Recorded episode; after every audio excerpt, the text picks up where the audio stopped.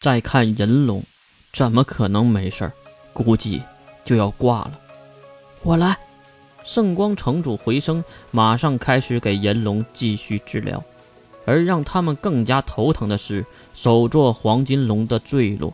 看到黄金龙的巨大的龙种被撞飞回来，落在地面之上，地震一般的声音让大家都共同看向那边。而站在黄金龙肚皮上的，竟然是一个包纸，一个人形的包纸。他妈的，这些包纸是怎么一回事？还给你们。再看远处的包纸，捏住黄金龙的巨大的尾巴，将它整个丢了过来。这是多么恐怖的力量！守住！黑龙马上跳了过去，因为黄金龙已经化为了人形。虽然接住了黄金龙，但是由于冲击力的原因，两个人还在地面翻滚了好几圈。守住！守住！黑龙拍打的黄金龙，可是他依然紧闭双眼。他扛起了黄金龙，跳到圣光城主的身边。快，快看看城主！回声也是马上对黄金龙实施治疗。越是好奇的看向那远处的人形包纸，只是一个工兵级的变异包纸而已，而且能力最多也就三维撑死了。为什么他能打败黄金龙呢？赢了。这时。月身边的雪珂露出了那狡诈的神色，他边说还拿出了一块月已经快要忘却的东西，一块弯曲的金砖。这不是我裴家的金砖吗？炼金，黄金送葬，一股五维的能力在月的身后释放，月马上回头寻找的能力的主人。而月却看到了他都无法理解的事情，就看到一根根金色的长枪刺穿了黑龙和圣光城主回声的身体，而那个持枪的人，竟然就是黄金龙。守住！你，黑龙还是不相信黄金龙能叛变，而当黄金龙开口的时候，大家都变了脸色。潘多拉第十使命之徒乔恩海月，净化文明再次参上，挥舞起金色的长枪，直接分尸了回声和黑龙两人。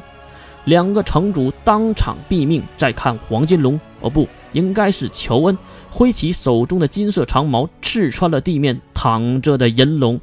银龙就这样在昏迷中被杀。三个城主陨落，让附近的魔法师们都差点失去了斗志。可是还有一个人在场呢，那就是烈焰女。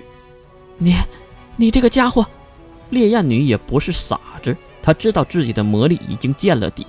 再说，眼前这可是五维的能力者，如果硬拼几个回合就会被杀掉，所以他想拖延时间。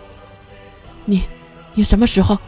应该是在问什么时候代替了黄金龙，而这个问题月也想知道。其实不用问乔恩，问自己脚边坐着的雪珂就行了。喂，你就不想解释一下吗？雪珂丢掉的手中的金砖。这个计划是金罗刹想的，又不是我，我只是坐收了渔翁之利而已。废话真多。你一开始就知道手座黄金龙是潘多拉的人，雪珂点了点头。不错，现在潘多拉可是我们的盟友，我们都想干掉加州国，所以敌人的敌人不就是朋友吗？我想金罗刹也是这么想的吧，不然他也不会找潘多拉核定这个计划。还有就是，雪珂看向了烈焰女。喂，潘多拉的，赶紧杀了那个女的，打完我还得回家陪老婆呢。你通过这句话，烈焰女也是听出了其中的问题。如今自己要死了，士兵可就剩下雪珂一个人了。至于武甲，好像只有一个巨龙了吧？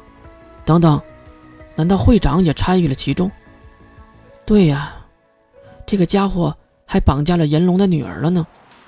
要不是雪珂出面，月估计还在地下监狱呢。这个他都忘了。就算你不说，我也会这么做的。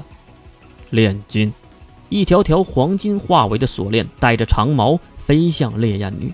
看到这个情况，他也是不得不选择战斗了。右手的波动，永恒的信仰，焚烧一切的净化火焰。还想再次念下去的烈焰女腿部已经被锁链击穿，但是奇怪的是，她的咒语还是没有结束。难道雪珂这个人精发现了问题？糟糕！乔恩竟然收回了黄金，直接逃跑。就算这个烈焰女再厉害，一个五维的元素炼金会怕她吗？完了，完了，完了，完了，完了！雪珂犹如念经一样的喊着，而月也感觉到了不对劲，因为四维的烈焰女正在释放准五维的能力，是他妈的自爆！赐予我净化的火焰，浴火重生！烈焰女的身体化为了红色的火焰，然后吸收了周围所有的声音。是的，声音。那瞬间，所有人都听不到任何的声音。然后，一小道弱小的冲击波告诉所有人：“你们要玩完了，因为冲击波结束就是铺天盖地的能量和火焰，高达万度的火焰夹着能力波动喷向四周，以整个广场为中心向四面八方扩散。如果非要形容这个威力像什么，只能用原子弹来形容了。”恐怖的力量无差别地杀死了城市里所有的生命，无论是人还是包纸，几乎没有任何存活下来的可能。站在残缺的城墙上，和一旁已经化为人形的巨龙共同看向这个被城墙围起来的巨大陨坑。这次，到底是谁赢了？即使你不出力，历史的车轮也在不停的旋转着。